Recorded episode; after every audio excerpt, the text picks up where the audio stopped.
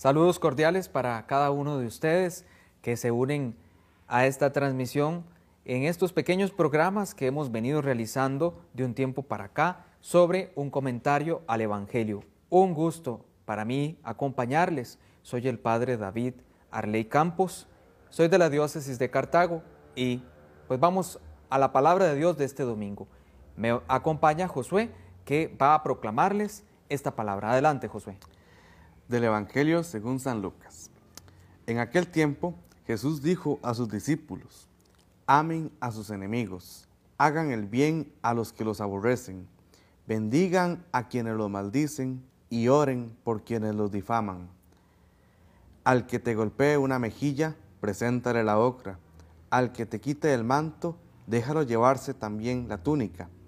Al que te pida, dale, y al que se lleve lo tuyo, no se lo reclames. Traten a los demás como quieran que traten a ustedes mismos, porque si aman solo a los que los aman, ¿qué hacen de extraordinario? También los pecadores aman a quienes los aman. Si hacen el bien solo a los que les hacen el bien, ¿qué tienen de extraordinario? Lo mismo hacen los pecadores. Si prestan solamente cuando esperan cobrar, ¿qué hacen de extraordinario? También los pecadores prestan a otros pecadores con la intención de cobrárselo después. Ustedes, en cambio, amen a sus enemigos, hagan el bien y presten sin esperar recompensa. Así tendrán un gran premio y serán hijos del Altísimo, porque Él es bueno hasta con los malos y los ingratos. Sean misericordiosos como su Padre es misericordioso. No juzguen y no serán juzgados. No condenen y no serán condenados Perdonen y serán perdonados. Den y se les dará. Recibirán una medida buena, bien sacudida, apretada y rebosante en los pliegues de su túnica, porque con la misma medida con que midan, serán medidos. Palabra del Señor. Gloria a ti, Señor Jesús. Este Evangelio que escuchamos nos ofrece muchísimas ideas, muchísimas. Es un resumen, diríamos, de la propuesta cristiana ante todo eso. Tenemos muchos elementos de lo que la vivencia cristiana debe ser.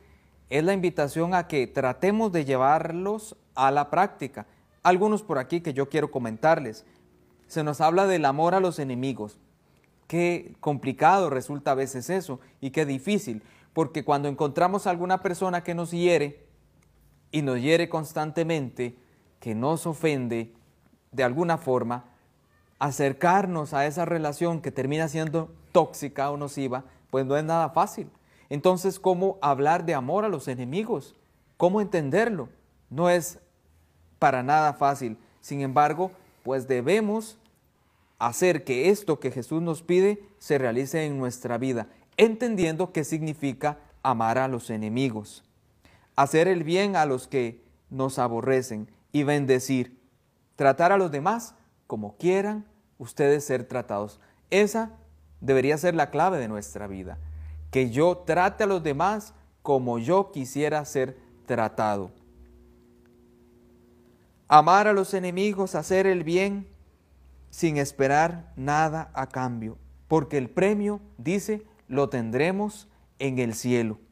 Sean misericordiosos. Este ser misericordioso es muy lucano o muy de Lucas porque San Lucas se conoce como el evangelista de la misericordia.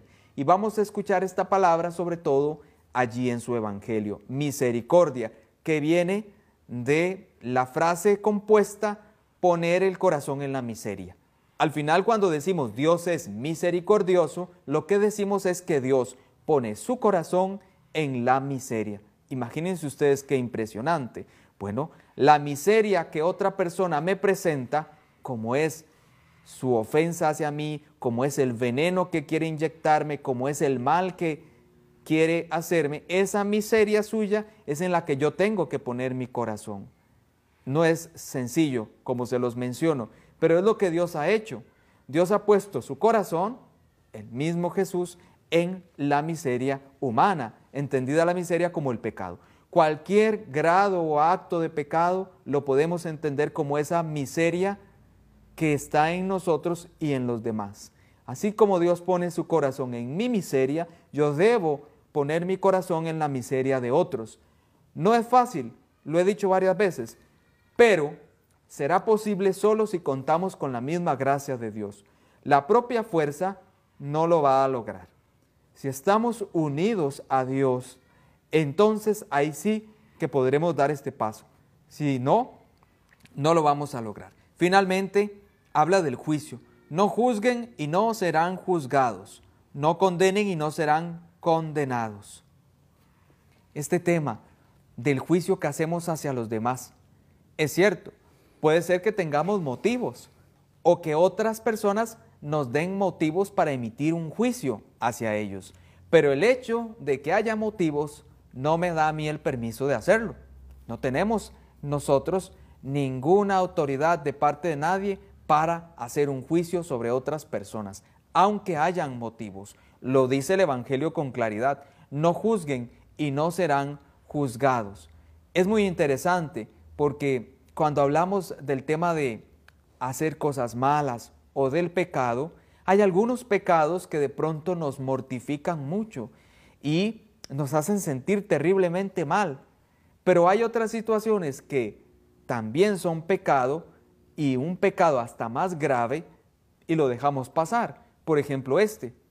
Con facilidad podemos hacer un juicio de alguien, emitir una crítica, participar en un chisme, difamar a otra persona y eso tal vez no nos conmueve tanto o no nos impacta tanto como otro tipo de pecados. Por ejemplo, los que tienen que ver con el sexto mandamiento, que golpean mucho el propio ego.